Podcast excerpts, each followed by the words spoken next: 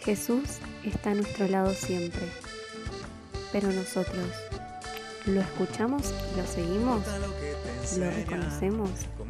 ¿Ayudamos a que los demás lo conozcan? Hoy, Jesús necesita de nuestra ayuda para llegar a los demás y que sigamos edificando su iglesia. Vos, ¿ya diste tu sí?